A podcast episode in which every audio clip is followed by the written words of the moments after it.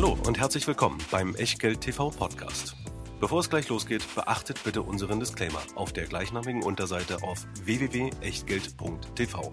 Auf die Inhalte dieses Disclaimers wird zu Beginn einer jeden Sendung explizit eingegangen. Und nun viel Spaß und gute Unterhaltung mit Tobias Kramer und Christian Weröhl. Herzlich willkommen aus Berlin, herzlich willkommen bei Echtgeld TV und bei der Fortsetzung unserer Anleihensendung von letzter Woche. Also zumindest für euch letzte Woche. Für uns, Christian, äh, von vor zehn Minuten, wo wir geendet haben mit einem kombinierten Portfolio. Und das ist ein Thema, was im Grunde genommen von euch auch immer wieder an uns herangetragen wurde, doch mal dazu was zu machen. Und jetzt ist es soweit. Wir beschäftigen uns mit ETF-Dachportfolien und ähm, naja, mal gucken, wie ihr das Ganze danach betrachtet oder ob ihr sagt, das kann ich doch selber besser.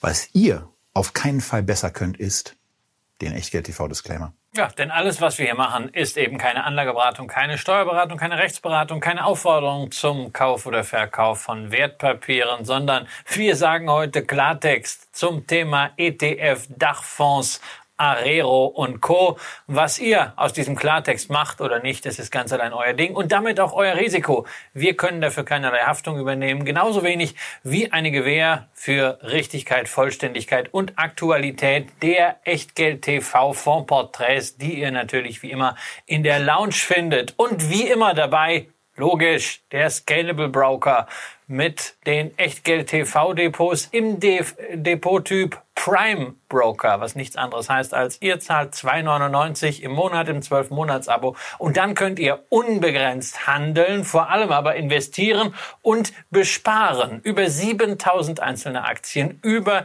2000 ETF, dazu auch aktive Fonds, unter anderem alle fünf ETF-Dachfonds, die wir euch heute hier vorstellen. Und damit starten wir in unseren Fünferreigen mit ETF-Dachfonds, die wir euch vorstellen wollen. Da sind tolle Produkte mit dabei. Aber zunächst mal wollen wir uns eigentlich diesem Thema annähern.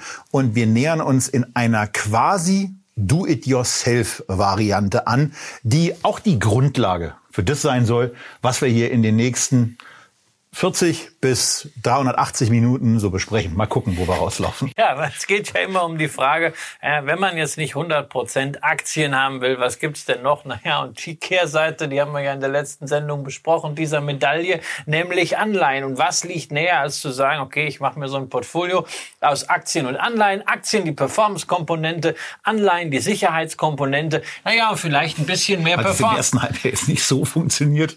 Ja, das ist eben genau das Thema. Aber es ist der Klassiker. Ja. Ne? 60 40 Portfolio, also vor allen Dingen in Amerika, aber auch in Europa setzen das viele, viele um, dass man sagt, okay, 60 Prozent Aktien, äh, um ein bisschen mehr Performance-Komponente zu haben, 40 Prozent Anleihen, dann hat man doch ein halbwegs ordentlich ausgeglichenes Portfolio. Ja, und wie sieht ein solches Portfolio aus? Das ist ja dann auch gleichzeitig so eine Art Benchmark Ja. für diese Dachfonds, die wir uns angucken Und das wollen. ist auch unsere Benchmark Genau, für das diese ist, Portfolien. das ist die Benchmark und wir haben versucht, sie möglichst einfach zu machen. Das ist klar, die Aktienkomponente, der Klassiker, den ihr vielfach selber bespart und im Depot habt, der iShares MSCI World ETF. Und für die Anleihen haben wir gesagt, wir wollen keine Währungsrisiken haben. Wir wollen uns auch nicht mit irgendwelchen High-Yield-Themen oder Wandelanleihen beschäftigen. Wir nehmen einfach alle europäischen Anleihen. Das nennt sich dann Bloomberg Euro Aggregate Bond Index. Und auf genau den Index hat iShares auch einen ETF begeben. Dann haben wir 60-40 und dann ist nur noch eins zu klären. Wenn ich zwei ETFs habe, ähm, die entwickeln sich ja unterschiedlich. Und da hast du jetzt nicht die einfachste Variante gewählt. Doch, ich habe die einfachste Variante gewählt, weil ich mache ja immer das mit dem geringsten äh, möglichen Aufwand. Es geht nämlich um das Thema Rebalancing. Denn wenn äh, irgendwas besonders stark steigt, häufig sind es die Aktienmärkte, äh, dann ist irgendwann ist eben nicht mehr 60-40, sondern 70-30 und dann möchte man vielleicht diese ursprüngliche Gewichtung wiederherstellen. Das ist genau das Thema Rebalancing und wir machen es genau in der Rückschau bei unserer Benchmark mit dieser Regel. Sobald der Aktienanteil entweder über 70 Prozent gestiegen ist oder unter 50 Prozent gefallen ist, also um 10 Prozentpunkte von diesem 60er Ziel abgewichen ist, dann rebalancen wir und stellen die Ursprungsgewichtung wieder her. Das hat den Vorteil, man macht es häufig ja jährlich, ja, aber dann muss man jedes Jahr irgendwas machen. Hier in dem Fall brauchte man es seit 2008 nur fünfmal zu machen. Es ist also etwas weniger Umschichtungsarbeit. Also fünfmal Arbeit dafür, dass man dann am Ende bei diesem Portfolio mit geringerer Volatilität immerhin bei mehr als dem Doppelten, und zwar deutlich mehr als dem Doppelten rausgelaufen ist, nämlich in etwa bei 140 Prozent Performance, während ein reines Aktienportfolio ungefähr sich verdreifacht hat und bei 200 Prozent Performance angekommen ist. Genau. Also man liegt hier etwas besser als in der Mitte, aber wir haben ja auch 60, 40 Aktienanleihen wir haben eine deutlich entspanntere Entwicklung als an den Aktienmärkten. Deswegen sind Leute halt auch mit diesem Portfolio so wunderbar gefahren. Klar, es gab so Phasen wie äh, Corona, da hat es natürlich durch die Aktienkomponente ritsch mal richtig einen kräftigen äh, Rausch nach unten gegeben. Ähm, 2008 hat man eine ganze Menge von Verlusten abgefedert. Das Dumme ist momentan, macht, du hast das eben schon mal angesprochen, diese Aktien-Anleihen-Mischung nicht so wahnsinnig viel Freude, denn es passiert etwas, was wir selten erlebt haben. Aktien und ja. Anleihen fallen nahezu im Gleichklang. Im ersten Halbjahr haben wir im MSCI World minus 12,5 Prozent gesehen in Euro und im iShares Euro Aggregate Bond Index auch ungefähr 12,5 Prozent. Und da ist natürlich irgendwo die Frage, naja, ist dieser Klassiker jetzt am Ende oder ist es halt wirklich eine historische Ausnahmesituation. Viele sprechen immer von, wir wollen möglichst wenig Korrelation haben. Das heißt halt aber auch mal keine Korrelation. Irgendwann läuft es halt mal zumindest partiell auch mal gleich. Und in Unterlagen könnt ihr diese historische Sondersituation eben auch sehen wenn ihr eure Blicke auf die Charts dann richtet, dass dann auf einmal beide Kurven deutlich nach unten zeigen. Das gab's schon einmal so im Bereich 2015, dass es ein bisschen äh, partnerschaftlich nach unten gegangen ist. Das gab's auch im Jahr 2008, wo aber die Anleihen signifikant niedriger, äh, weniger verloren haben und von daher gab es da einmal um die um die 20, 22 Prozent Verlust, während die Aktien eben dann in der in der Spitze ausgehend von unserem Lieblingsstartdatum 1.1.2008 um etwa 50 Prozent verloren haben. Aber wir müssen schon sagen, also dieser Gleichlauf nach unten von Aktien und Anleihen, der ist historisch. Das haben wir so noch nicht gesehen. Ja. Wir haben das auch in der Anleihensendung gezeigt, anhand langer Charts wie beim REXP. Das ist schon eine Ausnahmesituation. Die Frage ist jetzt, wie gehen Anleger mit dieser Ausnahmesituation um? Man kann sich natürlich einfach dieses Portfolio nehmen und sagen, okay, äh, irgendwann wird das wieder ins Gleichgewicht kommen. Die Zinsen werden auch nicht ewig steigen, schon gar nicht, ja. schon gar nicht im Euroraum. Insofern, hey, machen wir uns da mal keinen Kopf drum. Man kann auch sagen, hm, ich möchte ein bisschen nachjustieren. Man kann aber vielleicht auch sagen, na, ich möchte mir selber den Kopf nicht machen, sollen doch andere übers Nachjustieren nachdenken oder vielleicht gibt's ja Alternativen. Deswegen gibt's inzwischen eine ganze Reihe von Angeboten, die sagen, also ist ja schön, wenn ihr das irgendwie mischen wollt selber, aber wir machen dir ein fertiges Paket, ja. lieber Anleger. Und diese Angebote erfreuen sich auch immenser Beliebtheit. Und da sind wir dann bei dem Thema ETF-Dachfonds, wo gleich zwei wichtige Fragen beantwortet werden, die sich Anleger stellen und über die man ja so zum Beispiel in Facebook-Gruppen äh, auch tagelang diskutieren kann. Nämlich A, was ist jetzt die richtige Asset Allocation, also die Aufteilung? Ist das jetzt wirklich 60, 40, ja oder nein, vielleicht 70, 30 oder doch äh, ein Drittel, zwei Drittel? Und das zweite ist, welche ETFs nehme ich denn? Was ist denn jetzt mein Aktienanteil? Wie setze ich den auf? Mache ich das nach Bruttosozialprodukt? Mache ich das nach Market Cap? Welche Länder sind dabei? Welche Regionen sind dabei? Und äh, dann natürlich auch, ja, was mache ich denn im Anleihenbereich? Und gibt's vielleicht noch was dazu? Also komplettes all Portfolio in Fragen, einem Produkt. All diese Fragen könnt ihr stellen. Vollkommen zurecht. Ihr könnt euch auch tagelang darüber unterhalten. Ihr könnt euch mit Leuten streiten, sie beleidigen oder sonstigen Blödsinn machen. Oder ihr könnt einfach vor allen Dingen den ganz wichtigsten, ganz wichtigen ersten Schritt machen, nämlich anfangen zu investieren. Das ist der wichtige Schritt. Und das könnt ihr mit verschiedenen ETF-Produkten machen, in die ihr dann bitte regelmäßig, Monat für Monat, Geld anlegt. Und ob das nun eine Portfoliostrategie ist in der Form, wie wir sie heute vorstellen, oder ein Aktien-ETF oder sonst etwas, selbst wenn ihr nur Geld auf der Seite habt, sagen ja viele Leute mal ganz gerne, dass sich Sparen nicht mehr lohnt. Völliger Blödsinn, absoluter Bullshit. Sparen lohnt sich, denn in dem Moment, wo ihr 1000, 2000 Euro auf der Seite habt, habt ihr ein solches zusätzliches Sicherheitsgefühl, wie es ohne diesen 1000 Euro in der Regel nicht kanntet. Wenn mal was passiert, ist es da. Und wenn das lange angelegt wird, ist noch besser. Und eine Variante davon ist eben einen Mix zu machen. Beispielsweise auf die Art und Weise, wie wir es in der 60-40, in der dynamischen Variante vorgestellt haben. Oder wir fangen mal an mit der Mutter dieser Dachfondprodukte. Das bekannteste, wahrscheinlich auch häufigst zitierte Produkt kommt von einem Professor.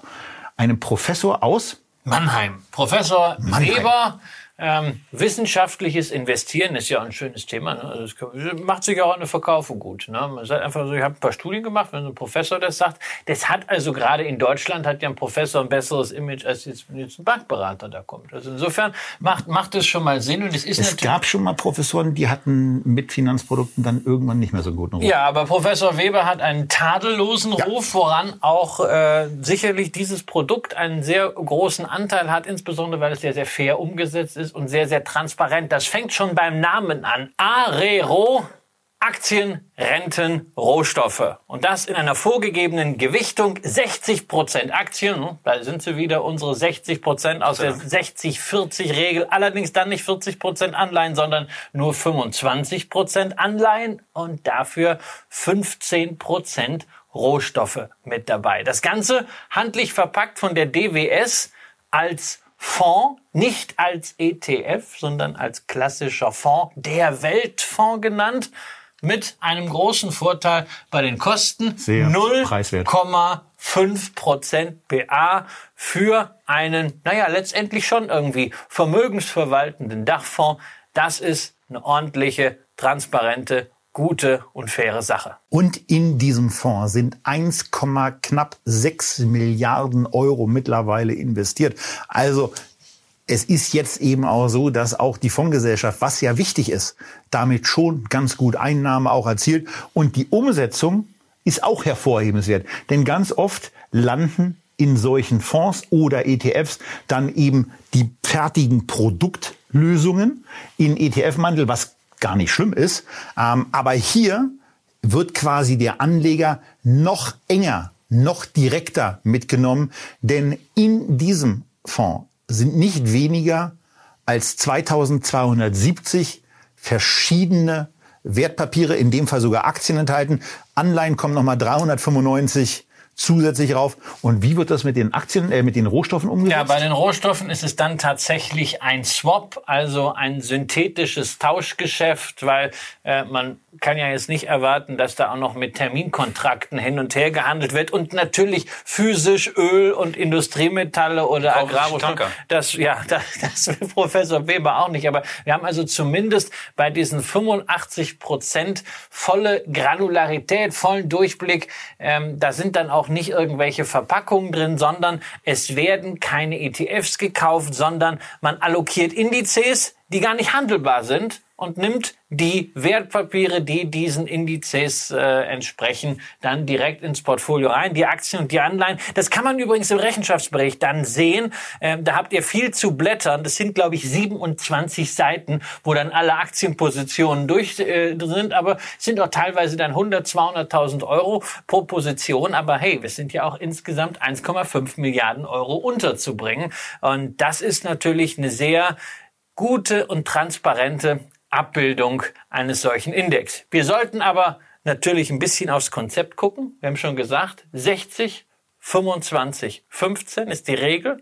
Wir haben eben schon gesehen bei unserer Benchmark, je nachdem, wie sich das so entwickelt, muss man gelegentlich zurücksetzen auf die Ursprungsgewichtung, weil man nicht zu bestimmten Tagen, die man im Vorhinein noch nicht weiß, alles zurücksetzen möchte, sondern ein bisschen Rhythmus hat, macht man das hier nicht so opportunistisch, wie ich das eben gemacht habe, sondern man macht es hier wirklich zu festen Stichtagen. Halbjährlich wird das wieder zurückgesetzt. Dazu gibt es eine spannende Sonderregel, nämlich eine außerplanmäßige Rebalancing-Aktion, wenn der Aktienanteil unter 52 Prozent gefallen sein sollte. Gibt es für diese 52 Prozent irgendwie eine Erklärung? Also Professor Weber hat so viel publiziert, dass ich felsenfest davon ausgehe, dass es dafür eine Erklärung gibt. Du kannst sie ja gerne mal suchen.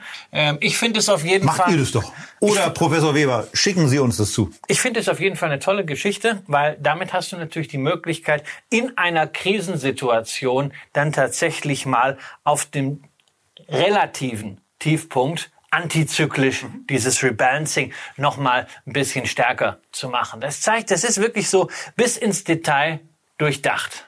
Ja, also was mir besonders gefällt, sind die sind die wirklich sehr niedrigen Gesamtkosten für so ein dann äh, mit den enthaltenen Titeln auch wirklich komplexes Produkt, was nicht so ohne weiteres zu managen ist. Es geht immerhin um weltweites Aktieninvestieren. Bei den Anleihen ist es sicherlich einigermaßen einfach, so einfach es eben ist, 395 Anleihen in irgendeiner Form im Depot zu haben. Aber wenn man sich jetzt mal anguckt, 26, äh, 25 Prozent knapp in Emerging Markets, 17,5 Prozent in Nordamerika investiert. Ähm, da sind eben schon so ein paar Zeitzonen mit dabei. Und da ist es dann auch sicherlich hilfreich, einen Partner wie die DWS zu haben, äh, die da ja schon einigermaßen breit aufgestellt ist.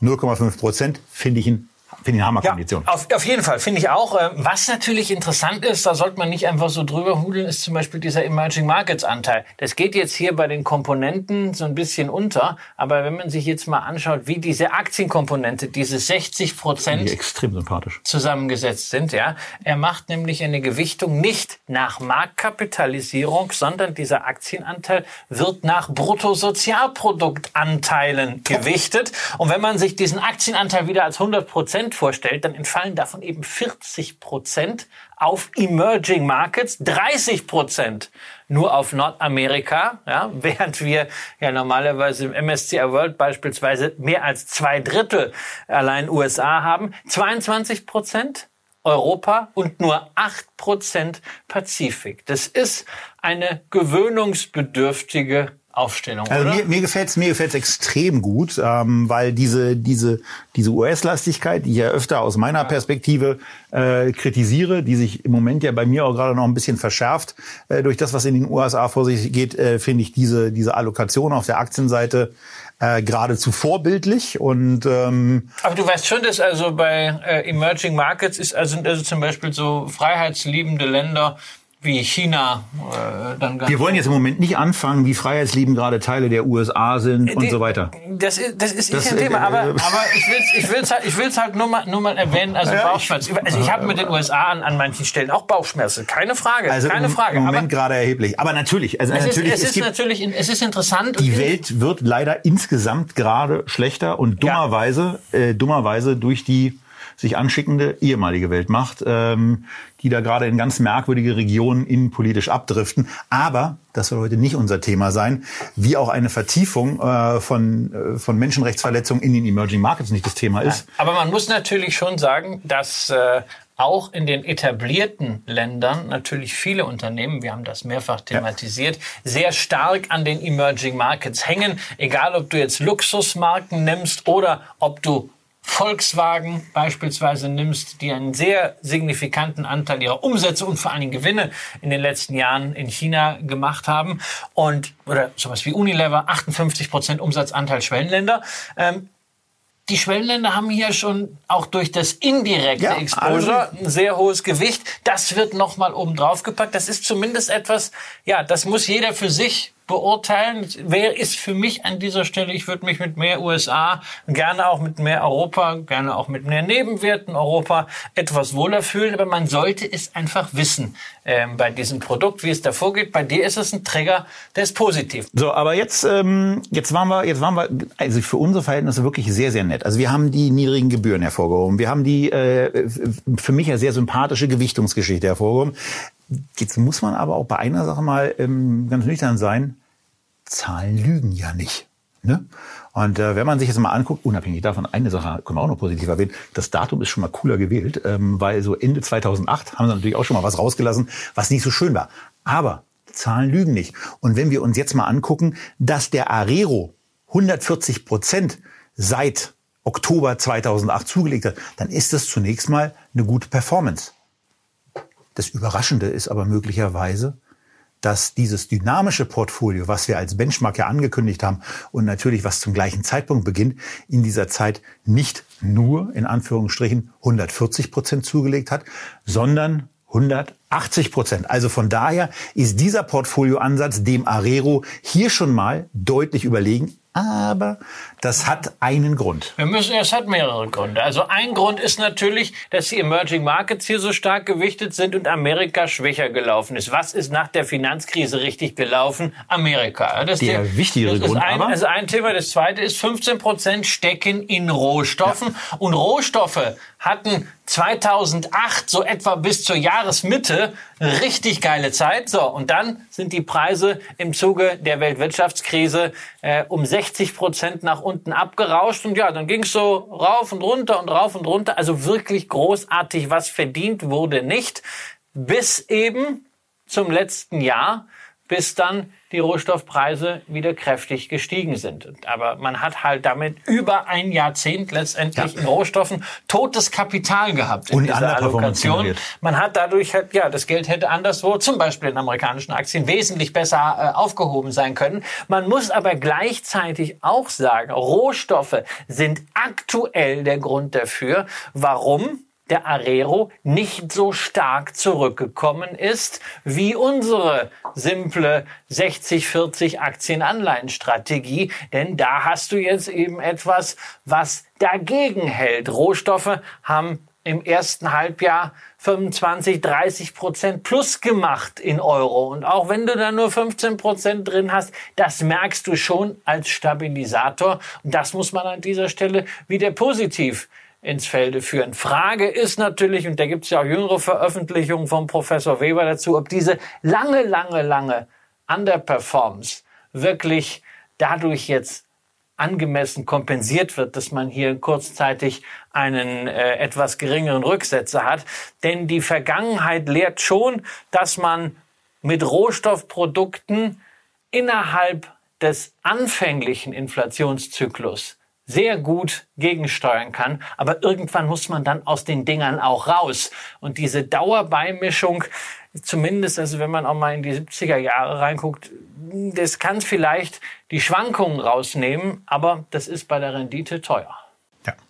Und ich glaube, damit sind wir jetzt mit dem Arero angemessen durch. Wobei ich eins noch dazufügen möchte. Also wir sind noch nicht ganz durch. Nein, es gibt nur, weil das ja ein Thema auch ist, für viele Anleger Rohstoffe aus Gründen Nachhaltigkeit, ähm, kann man da rein investieren. Es gibt seit kurzem eine nachhaltige Variante des Arero, wo über Aktien und Anleihen ein Nachhaltigkeitsfilter drüber gelegt wird und gleichzeitig bei der Rohstoffkomponente die Investitionen in Agrarrohstoffe ausgeschlossen sind. Also wenn euch der Ansatz sympathisch ist, ihr aber was gegen Agrarrohstoffe hat, da gibt's jetzt was Neues und interessanterweise, dieses Produkt ist teurer. Um sagenhafte 0,01 Prozent, das kostet nämlich 0,51 Prozent PA, also eigentlich nichts, aber ist eine schöne Idee, dieses Konzept, was bewährt ist, was Track Record hat, auch einfach zu exportieren in die Nachhaltigkeitswelt. Ich hätte ja lieber A-Only, aber ähm, ich brauche kein Rero. Ähm, bei, einer, bei einer langfristigen Strategie. Ich hätte gerne A-Only, aber. Da kannst du ja haben. Dann kaufst du den MSCI World SRI. Nee, du willst ja immer diesen gleichgewichteten haben. Und da am besten noch Emerging Markets dabei. Ne? Die ja. Vielen, ja, ja, ja oder, oder, äh, ich, ich, das ist ja genau der Punkt. Also äh, das wird jetzt keinen überraschen, äh, dass das für mich und vermutlich auch Christian, äh, dass kein Produkt ist, in das wir investieren. Aber das kann eben schon mal ein Produkt sein, was man jemanden äh, anheimstellt und auch nochmal äh, zur Vorstellung übergibt, der einfach sagt, er will sich da keinen Kopf machen, er will eine Streuung drin haben. Äh, ihm ist auch diese Anleihe, also ihm ist wirklich die breite Portfoliostreuung und nicht diese reine Aktienorientierung wichtig, wie sie ja von vielen von euch die ihr äh, ja vielfach auch unter 40, unter 30 Jahre alt seid, ähm, praktiziert. Äh, wollen wir auch gar nicht in Zweifel ziehen. Aber es gibt eben auch Menschen, die wollen das ein bisschen anders machen. Und für die ist das ein Produkt, in das man sehr, sehr gut investieren Uns kann. hat halt Historie. Das dürfen wir auch nicht vergessen. Ist halt nicht irgendwas, was hingerechnet ist, sondern das hat seit Mitte 2008 einen Track Record in freier Wildbahn und das auch inzwischen in sehr ordentlicher Skalierung. Kommen wir zum zweiten Produkt. Das kommt lustigerweise quasi aus dem gleichen Haus. Äh, heißt X-Trackers Portfolio ETF. Ist auch ein lange Zeit, lange Jahre schon am Markt befindliches Produkt. Seit Dezember 2008. Also vom Timing eigentlich noch besser. Ja. Da äh, performt der eine Professor den anderen aus, ist man äh, bemüht zu sagen. Ja, ist ja kein Professor, sondern äh, das Produkt wurde mitentwickelt von äh, Dr. Beck, der Aber auch ja, ein wissenschaftlicher Ansatz. Ja, wissen, natürlich wissenschaftlicher Professor, wenn er einen haben wollte, kriegt er den Ja, auch. das, das, das glaube ich auch. Also ich meine, er hat ja schon eine ganze Reihe von Portfolioansätzen entwickelt. Übrigens damals in der Zeit war X-Trackers äh, noch nicht DWS. Das war noch äh, äh, ziemlich... Da waren die noch spinnefein. Spinnefein, genau. Äh, und insofern macht das schon Sinn, dass die was Die eigenes gemacht erinnern haben. sich. Ja, die Älteren erinnern sich.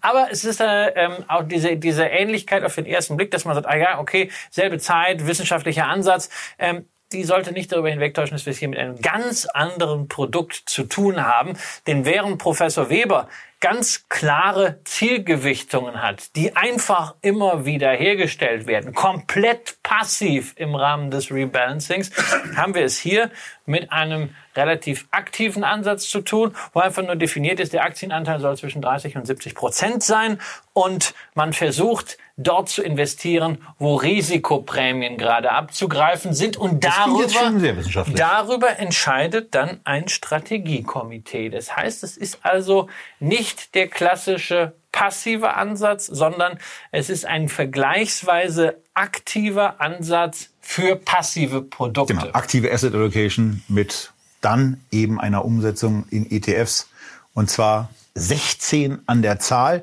die hier enthalten sind. 86 Prozent nehmen dann die Top 10 Produkte ein. Ähm, Und das Ganze lässt man sich dann bezahlen mit 0,7 Prozent. Das ist okay. Jetzt sind wir natürlich ein bisschen vorverwöhnt durch ja. Professor Weber und fragen uns, so böse, warum ist denn dieser ETF hier 40 Prozent teurer? Ja, da müssen natürlich an dieser Stelle auch irgendwie die Leute aus dem Strategiekomitee äh, bezahlt werden, beziehungsweise die, die das Ganze dann umsetzen, diese aktivere Allokation. Wir sehen momentan sind wir etwa im Rahmen unserer Benchmark. Äh, die ist 60-40. Hier sind es 54 zu 45. Klingt auch extrem wissenschaftlich. Ja, das ist halt eine aktive Entscheidung, die natürlich überdies äh, durch, Klar. durch Performance äh, sich, sich anwenden kann. Das ist überhaupt immer so eine Geschichte. Ne? Überall, wo ETFs im Spiel sind, kommen, werden Leute immer äh, gleich ganz schnell mit diesem Begriff wissenschaftlich. Als wenn wissenschaftlich per se gut ist. Also die Wissenschaft hat sich ja auch schon oft geirrt und Wissenschaft arbeitet ja auch so, dass sehr Ich erinnere häufig... mich an mein Praktikum bei NTV. Da haben auch Wissenschaftler äh, gerade was gemacht. Das war Die haben 1998. irg- Die haben irgendwie so ein, so ein Ja. Long-Term-Dings da, Bums da Genau, gemacht. genau. Nobel Ist nicht so gut gelaufen. Nobelpreisträger haben sich als Hedgefondsmanager äh, betätigt. Das Ding hieß Long-Term Capital Management. Äh, war auch ganz speziell bei Risikoprämien dabei. Und als das Ding dann hops ging, hat die Welt äh, nach Meinung der damaligen Notenbanker in den Abgrund geschaut und das Finanzsystem stand Da auf wurde der das das Kippe. erste Mal, da wurde das das erste Mal gesagt, war hochgradig spannend. Ja. Ähm, und äh, ja, also von daher immer, also immer wenn diese Wissenschaftskeule geschwungen wird, dann denke ich, ah, nimm, nimm, nehmen wir mal ein Da bisschen muss man immer, Abstand. also so äh, Studien, also ich finde ja so Studien von Professor Weber, sowas dann finde ich ja toll, aber wenn im Marketing zu viel von Wissenschaft die Rede ist, muss man immer gucken, ja, also Wissenschaft arbeitet auch häufig mit dem, nach dem Prinzip von Trial and Error. Ne? Irgendwas läuft dann doch nicht und dann macht man es halt besser. Kommen andere Wissenschaftler. Ne? Also wenn man sich die Entwicklung von Atommodellen anschaut, da war zwischenzeitlich auch äh, das eine Modell. Auch diese Kalkulation mit Atomkraftwerken, also dass die ja eigentlich Ja. alle 10.000 Jahre nur in die Luft gehen. Was haben die für ein Schwein gehabt,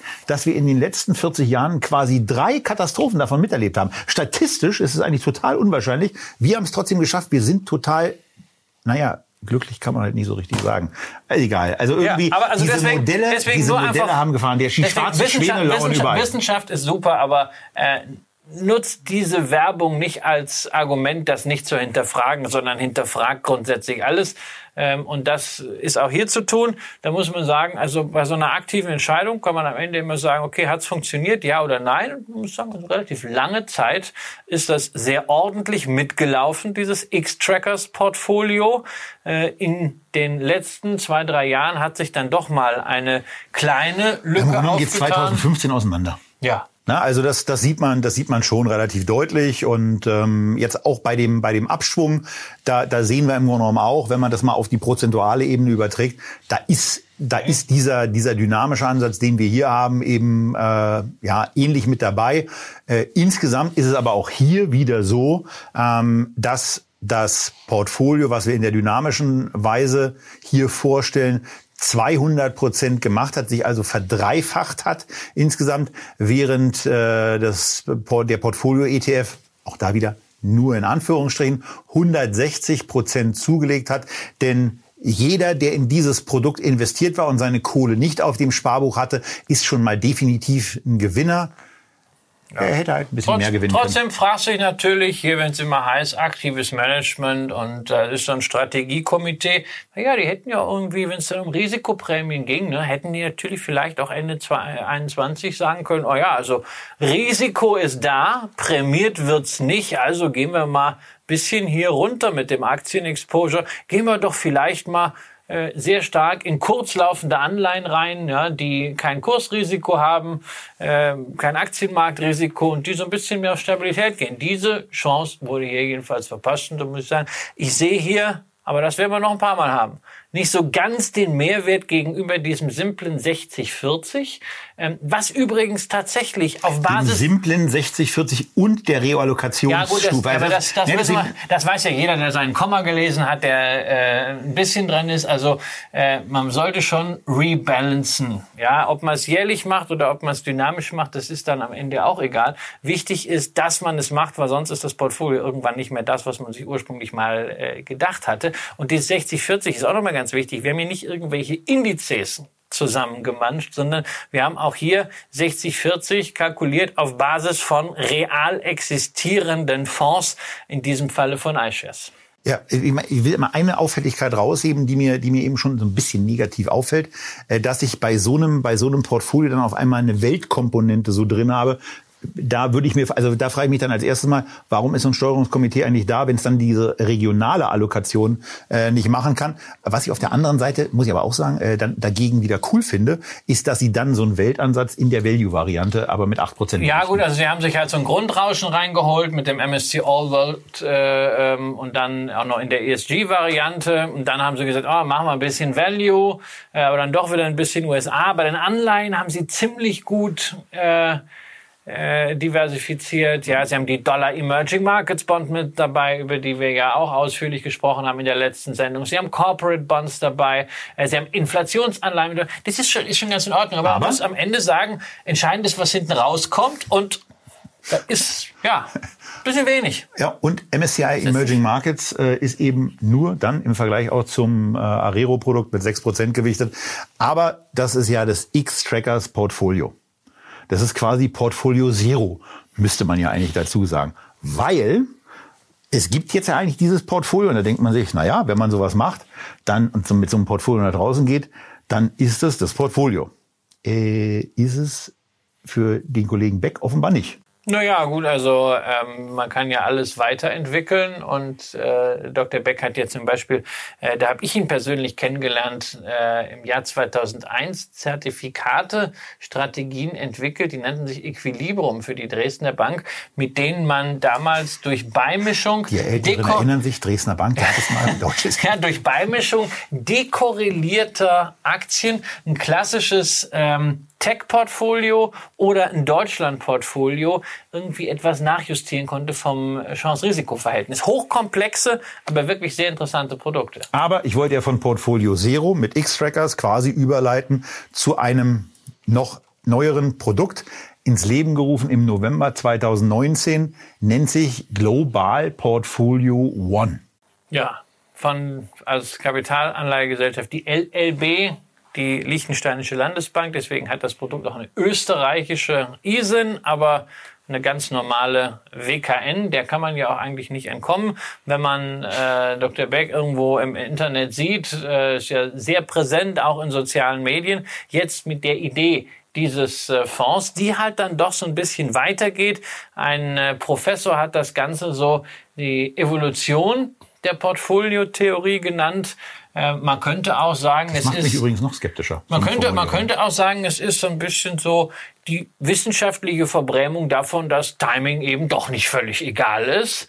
Äh, denn das Produkt hat tatsächlich eine Timing-Komponente. Ja, mit einem ganz eigen, also ich- irgendwie, das, es gibt eben so ein paar Sachen, die mir an den Unterlagen nicht so richtig gefallen haben und an denen ich mich störe. Unter anderem, wenn man in einem, in einer Unterlage und auch in einem Booklet, was es ja zu diesem Produkt gibt, von Regimen spricht. Ja, Regime, das klingt so ein bisschen nach sinistren Diktaturen, aber das ist ja gar nicht sinister, sondern das ist, wirklich, ist wirklich gut ausgeleuchtet und transparent äh, geschildert. Es sind im Grunde drei Investmentstufen. Ja, das ist die Basisstufe, das ist Regime A, um in dieser Dis äh, Diskussion zu bleiben, äh, mit 80 Prozent äh, Welt AG, also im Grunde sehr, sehr breites Aktienmarktinvestment. Was ja schon mal für mich sympathisch ist. Genau. Und 20 Prozent Investitionsreserve. Also diese 20 Prozent werden allerdings nicht in Cash gehalten, sondern die können auch in erstklassigen Anleihen gehalten werden, Euro oder Schweizer Franken. Die können auch in Gold teilweise gehalten werden oder auch in Inflationsanleihen. Äh, natürlich auch, äh, wenn es denn sein muss, äh, in Kasse. Und dann gibt es eben zwei Stufen, diese Investitionsreserve in den Aktienmarkt hineinzugeben, also auf 90-10 oder eben 100 Prozent Aktienmarkt zu erhöhen oder eben entsprechend dann wieder runterzugehen auf Die die Regime Basis- haben doch auch einen Namen, oder? Da Genau, die Regime, also es gibt einmal das Regime B, Eigenkapitalknappheit und das Regime C, Eskalation der Eigenkapitalknappheit. Ich kann mich ja sehr lange an Begrifflichkeiten stören. Ja, es ist, ein, es ist ein bisschen sperrig, aber am Ende geht es darum, dass verschiedene Indikatoren wie der Aktienmarktverlust zum Dreijahreshoch, die sprunghafte Anhebung der Volatilität oder auch die Ausweitung von Renditedifferenzen bei Unternehmensanleihen genommen werden, um Stress festzustellen. Und wenn der Stress ein gewisses Level erreicht, dann erhöht man eben die Aktienquote. Und wenn der Stress dann irgendwann wieder abgeflaut ist, dann wird die Aktienquote wieder gesenkt. Und dafür gibt es eben zwei Level. Einmal Stress und einmal Extremstress. Und aktuell übrigens ist das Ganze in Regime B. Ist noch nicht Extremstress, aber der erste Teil. Ja, die erste Hälfte der Investitionsreserve wurde investiert.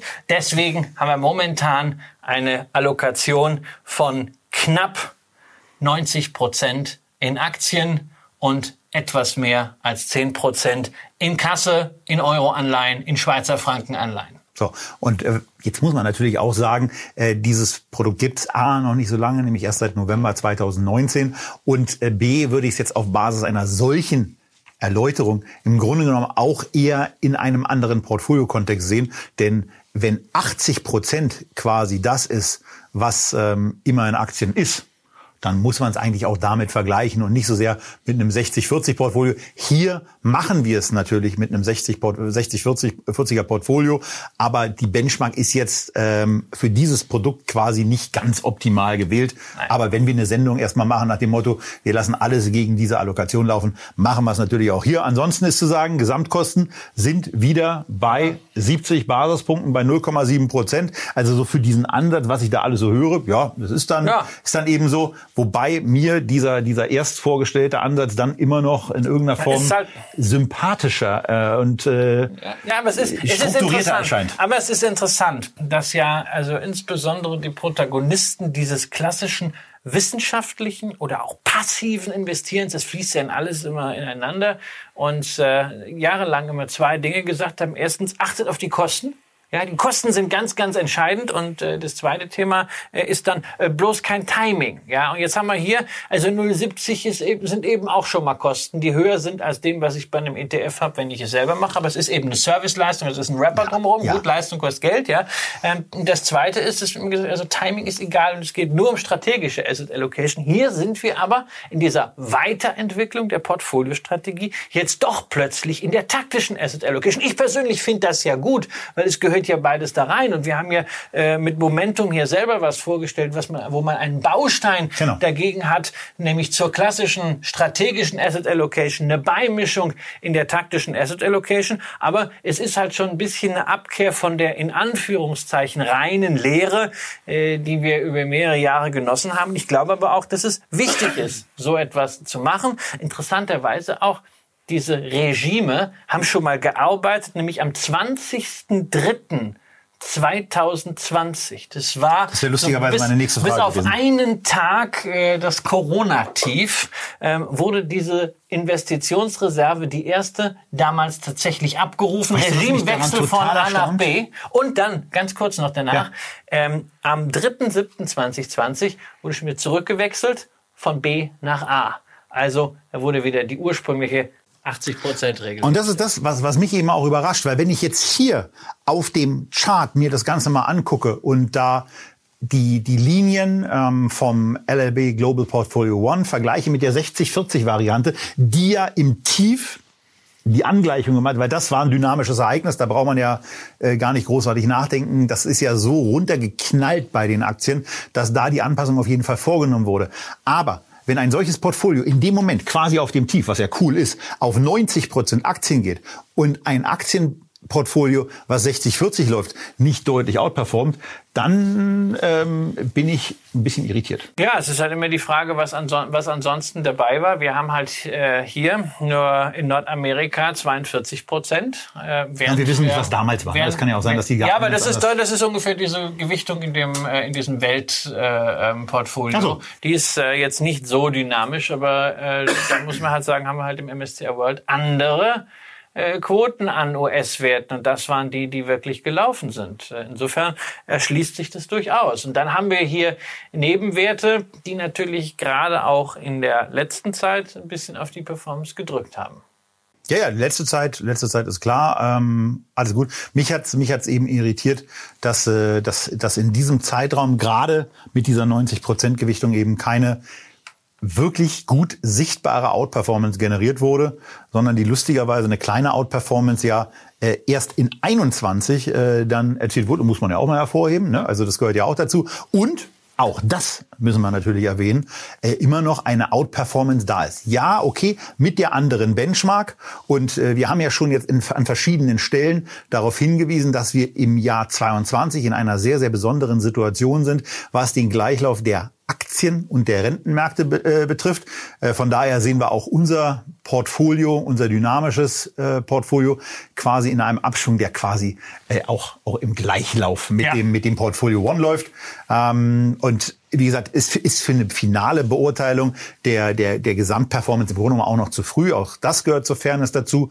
Äh, das Produkt ist eben noch nicht so alt, ist natürlich zu einem sensationell spannenden Zeitpunkt ja. quasi ins Leben gerufen worden und hat ja dann auch schon mal reagiert. Aber ähm, unabhängig davon, dass ich mit diesem einzelnen Portfolio- und Performance-Baustein nicht so zufrieden bin. Nein, aber es zeigt eine Evolution ja. von Allokationskonzepten, die natürlich schon lange bei Vermögensverwaltern auch umgesetzt werden, aber dass man das jetzt in einer Form macht, wo auch ein Experte wie Dr. Beck sich rausstellt und das bewusst und engagiert vertritt und auch entsprechend erklärt und transparent, es gibt eine ganze Reihe von Videos dazu, von Büchern, das finde ich einfach im Interesse der Finanzbildung eine interessante Weiterentwicklung und das wird auch nicht das letzte Produkt sein, was in dieser Richtung arbeitet. Und wenn man sich das Ganze mal anguckt, in dem, in dem X-Trackers-Produkt sind knappe 500 Millionen drin. In diesem Global One Portfolio sind auch schon über 250 Millionen drin. Also eine Dreiviertel Milliarde sind da schon mal Assets under Management, die eben auch nicht mehr auf dem Sparbuch liegen. Auch das ist ja äh, hervorhebenswert. Ähm, und äh, gut, beim Kollegen aus Mannheim ist es eben das Doppelte in einem Portfolio. Aber ähm, wir werden dann eben auch irgendwann, wenn wir zu diesem Format ein Update machen, und dieser Fonds noch ein bisschen älter ist, eben auch sehen, inwieweit sich das, ähm, dieser aktive Ansatz, vor allen Dingen ja der, also grundsätzlich muss ich ja schon sagen, also diese höhere Aktiengewichtung finde ich natürlich gut. Ähm, äh, ich bin ja persönlich eigentlich immer so für mich auch auf dem Standpunkt, dass ich äh, ja, das andere, was da eben noch so mit bei ist, für mich gar nicht so verwende. Aber das, das ist ja im, im, im Kontext vielfach anders. Das, ich äh, muss ja, muss ja sonst auch hier über, über Themen reden, wie äh, letztens haben wir diese ganzen Wachstumsaktien da gemacht. Hallo. Ja. Da habe ich auch gedacht, Mensch, also das ist ja eigentlich was, wo ich sage, finde ich, finde ich, weder, finde ich weder cool noch aus meinem Beuteschema. Aber gut, man denkt sich halt manchmal Dinge rein und das ist, ne, also das, das, das hält auch jung, weißt du? Ist das so? Ja. Okay. Ja, das guck mich an. Ja. Ich finde, wir machen weiter. Ähm, wir machen weiter mit einem mit einem mit einer ganz einfachen Form im Grunde genommen, die wir auch mal dagegen stellen wollten, ja. ähm, nämlich eine von noch Luxor, bald dann wahrscheinlich ein anderer Name. Da gibt's nämlich auch ein Portfolio-Strategieprodukt, noch gar nicht so lange. Luxor Portfolio-Strategie-ETF heißt das Ganze, ist mit 0,45 jetzt ein Schnaps günstiger als der Arero. Ähm, enthalten sind da eben zehn ETFs. Das ist nun wirklich eine sehr, sehr leane Version.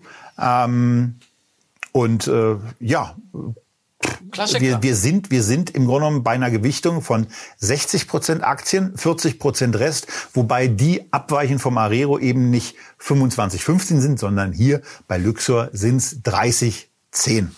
Jetzt, kann man, jetzt können wir natürlich darüber diskutieren, was ist, jetzt, was ist jetzt besser, 30, 10 ja. oder 25, 15. Wir können auch sagen, okay, je länger wir diese Diskussion machen, umso mehr sind wir entfernt von unserem äh, Abschlussbier. Genau. Deswegen äh, sollten wir nur mal auf ein Thema eingehen, nämlich die Auswahl der einzelnen Assets. Also, dass man jetzt sagt, 15 Prozent Nordamerika, genauso viel in Europa ist natürlich was, was dir... Interessant was ist die Südseite dieser genau, Auflistung. Die Südseite dieser Auflistung, die beiden kleinsten Positionen mit jeweils 5 Prozent äh, quasi. Ja, Make glaub, it your Heimspiel. Genau, es ist so, man wollte unbedingt ein Heimspiel daraus machen. Man wollte irgendetwas finden, dass Deutsche äh, da so einen Anker haben, irgendwas wiederfinden und folglich packt man das in 5% in DAX und 5% in den MDAX. Das geht dann führt dann dazu, dass der Europa-Anteil eben, weil der Stocks Europe ja schon 15% hat, 25 ist und äh, damit sogar größer als der Nordamerika-Anteil. Ja. Was sagt denn der Kollege Kramer dazu, der beim Nordamerika-Anteil immer so Bauchschmerzen hat? Der freut sich jetzt über die ganzen DAX-Konzerne. Ja, also sagen wir mal so, der, ich finde das, ich finde das ganz in Ordnung. Das sind dann, das sind dann eben diese diese viel beschworenen und auch von uns viel ähm, gesagten Nuancen. Ich will da gar nicht in die Diskussion einsteigen, ähm, inwieweit das nun, nun sinnvoll ist. Äh, ich hätte mir das da anders gewünscht. Also wenn man schon dann auf äh, die deutsche Kreativität setzt, dann hätte ich mir ja gewünscht, dass man die kleinere Kreativität. Aber das ist das ist Pille-Palle im Grunde genommen. Das ist. Äh, also ich, hab, ich, ich verstehe es nicht, warum man es macht. Also ich hätte gedacht gedacht, wenn man schon irgendwie was dazu packen will, dann kann man doch äh, Stocks Europe und dann Euro Nebenwerte da reinpacken.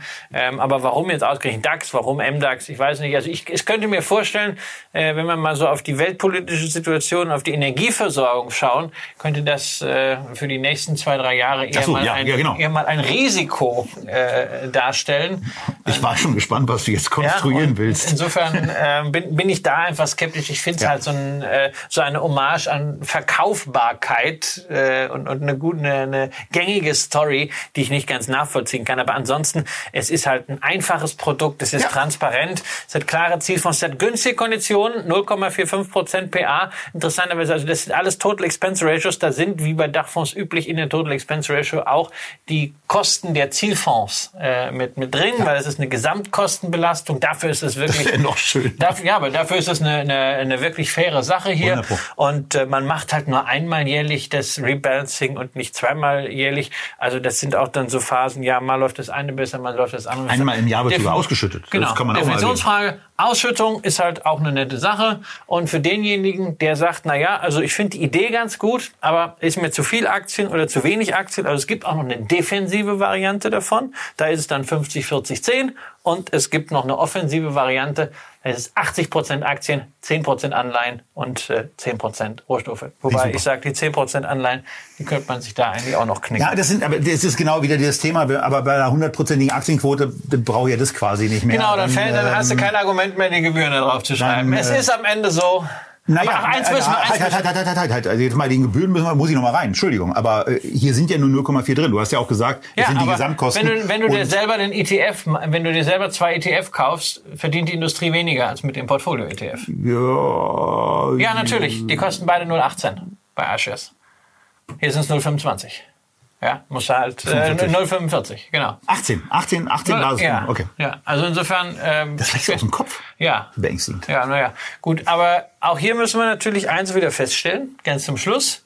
Na, unser 60-40-Mix, so schlecht ist er nicht. Denn Ja, aber auch cool.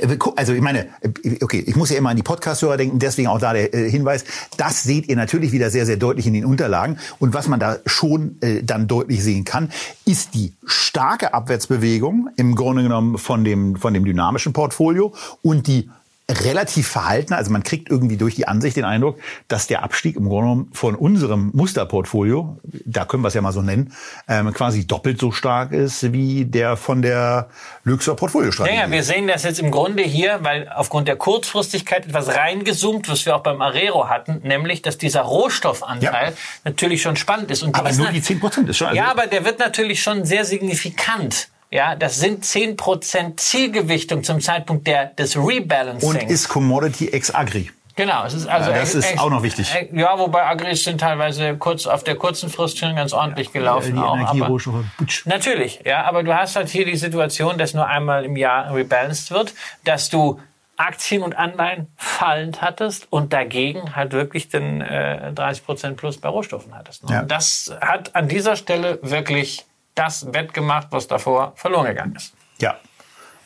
Wir, wir, wir haben uns auch ein bisschen verloren, nämlich in der Zeit. Äh, Wir sind nämlich schon knapp wieder vor einer Stunde. Wir dachten eigentlich, dass wir das Ding in unter einer Stunde Ja, hinkriegen. aber wir haben- Schaffen wir übrigens nicht. Aber einen haben wir noch und den, über den müssen wir reden, weil das war mal der Star. der Pionier Ja, der in diesem Bereich, in diesem Bereich der Dachfondsprodukte. Und ähm, naja, Pioniere äh, gehen manchmal voran und dann Die Revolution frisst ihre Väter, heißt es schön. Sie, Väter, Kinder, ich weiß es nicht. Ist Also, je egal. nachdem, beides. Aber äh, am Ende alle. Aber äh, La, La Française ist auch deswegen schön, weil wir dann quasi ohnehin bei der, bei der Mutter aller Revolutionen sind. Und Genau. damit äh, sind wir beim Systematik ETF Dachfonds, der ich meine, da muss man ja schon mal sagen, jetzt haben wir hier die ganze Zeit über Gebühren gesprochen. Wir haben über 0,5, 0,7, 0,7 und 0,45 gesprochen. Übrigens ein Nachtrag dann auch noch, wenn ich schon gerade dabei bin. Ähm, beim Thema Ausschüttung hatten wir bei den ersten drei Produkten, beim Arero, beim Portfolio, wie heißt nicht Portfolio Zero, aber beim Portfolio von X-Trackers und beim Portfolio One hatten wir nicht über die Ausschüttung gesprochen. Es sei aber an dieser Stelle nachgetragen, dass die keine Ausschüttung haben, sondern tesorierend Genau. sind. So, ähm, jetzt sind wir bei der, beim Pionier, beim La Française Systematik ETF Dachfonds. Fette 1,8 Prozent pro Jahr an Gebühren. Fetter Spread 0,95 Prozent. Und fette Underperformance seit 2015. Ja. Was wolltest du jetzt noch so Ja, sagen? das ist halt, das ist halt das Thema. Also, äh, für diejenigen, die den Chart vor sich haben, die erkennen, warum das mal der Star war. Denn das Produkt wurde 2007 aufgelegt, hat also volle Kanne die Finanzkrise mitgemacht. Und wir sind ja hier immer in unserem Standard äh, Betrachtungswinkel ab 2008. Und in der Tat, äh, die Finanzkrise, dieser Rutsch, hat für dieses Portfolio überhaupt keine Rolle gespielt. Das hat sich erst so irgendwie knapp unter 100 gehalten und dann ging es nach oben. Und äh, 2011, als so gerade unser... geil. drei Jahreshistorie. Hast du, hast Genau. du Ende 2011, hast du deine drei Jahreshistorie, hast einen saugeilen Track-Record. Hast 40, hast Kannst- 40 Prozent gemacht, während der Markt gerade so mit unserem Index hier so mühsam sich wieder hochgearbeitet hat auf plus minus null.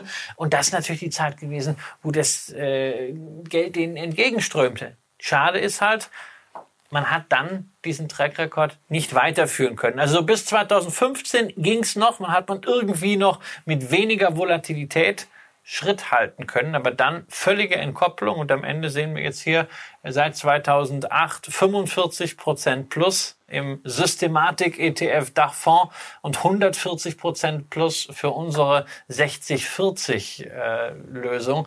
Und das ist natürlich eklatant. Ja, vor allen Dingen seit 2011, also seit diesem, Ja. seit diesem genialen Moment äh, für, Ja. für, für vertriebliche, für vertriebliches nach draußen gehen, wo du sagen kannst, wir, wir sind die coolsten, wir sind dahin- die geilsten überhaupt und danach ist eigentlich nichts mehr passiert. Ja, und dahinter steht also ein äh, proprietäres Trendfolgemodell. Mein was? Ein, ein eigen entwickeltes Trendfolgemodell. Ne? Das ist halt immer so ne? ein Blackbox. Ne? Hier Informationen rein, ne? Blackbox und am Ende kommt eine Allokation raus. Hm, okay, kann ich halt nie was zu sagen. Ich finde ja immer so, so sowas, ich mag ja Open Source, ja, nicht nur bei Software, sondern Open Source auch. Weil er so bei, viel von Programmierung bei versteht. Anlageprodukten. Nein, aber es ist ja, es ist ja, es ist, ich finde, ich finde es gut, wenn man, wenn, wenn Leute, die irgend von was Ahnung haben, sehen, wie es denn funktioniert. Mhm. Ja, und äh, das ist ja auch bei, bei Asset Management so. Also gerade dieser Vergleich zu Open Source bei Stefan Waldhauser äh, mal gelesen, der ja sehr intensiv seine Anlageentscheidungen auch kommuniziert und auch äh, ähm, öffentlich dann hinterfragt.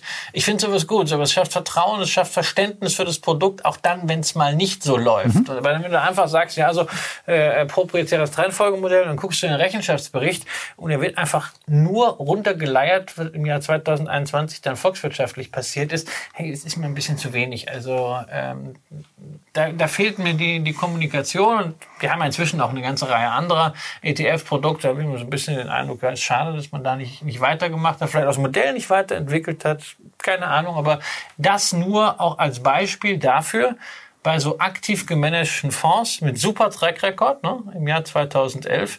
Hm, Track Record ist auch nicht alles. Ja. Ja, ich, ich finde eigentlich, wir brauchen jetzt gar nicht auch großartig Nein. verlängern. Wir haben zu dem alles gesagt. Ähm, es gibt natürlich noch, noch ein paar. Es gibt, es gibt noch, ein, ja, es, es gibt, noch, es gibt ganz, noch ein paar. Viele. Und mit 60 Millionen ist der sicherlich auch nicht der, äh, der Dachfonds, der jetzt unbedingt in diese Sendung gemusst hätte. Aber Pioniere muss man eben auch mal erwähnen. Ähm, noch ist er da. Vielleicht wird es ja zukünftig besser. Wir wissen es ja nicht. Genauso wie bei den Top-Fonds gilt, dass Wertentwicklung der Vergangenheit kein zuverlässiger Indikator für die zukünftige Wertentwicklung sind, gilt es natürlich auch für die Fonds, die in den letzten zehn Jahren schlecht abgeschnitten haben, wie dieses Produkt hier. Ähm, und äh, von daher vielleicht äh, steigt er jetzt wieder auf wie Phönix aus der Asche. Ist alles, und, ist alles ähm, möglich. Aber wir, soll, wir sollten äh, eine kurze Bilanz ziehen. Wir haben fünf Produkte gezeigt für Anleger, die sagen, hm, ich möchte das nicht selber machen. Ähm, da waren ein paar gute Ansätze dabei, die wirklich auch überzeugen allerdings nicht aktuell in der Wertentwicklung gegen unsere ganz einfache 60-40-Lösung. Trotzdem kann man natürlich sagen, wer sich selber kein Rebalancing zutraut, weil er sagt, ach, ich vergesse das sowieso wieder, dann habt ihr auch keinen Bock drauf und ich will das handlich verpackt haben, fein. Das kostet eben etwas. Und dann kann man das mit solchen Fonds machen.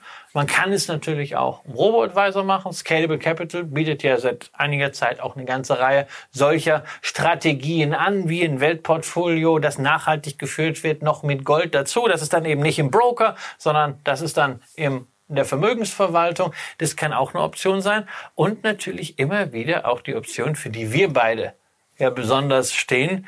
Das kann man auch selber machen. Mit vertretbarem Aufwand. Und zwar sowohl die strategische Asset Allocation als auch dann so taktische Elemente wie Momentum oder wie die 200-Tage-Linie.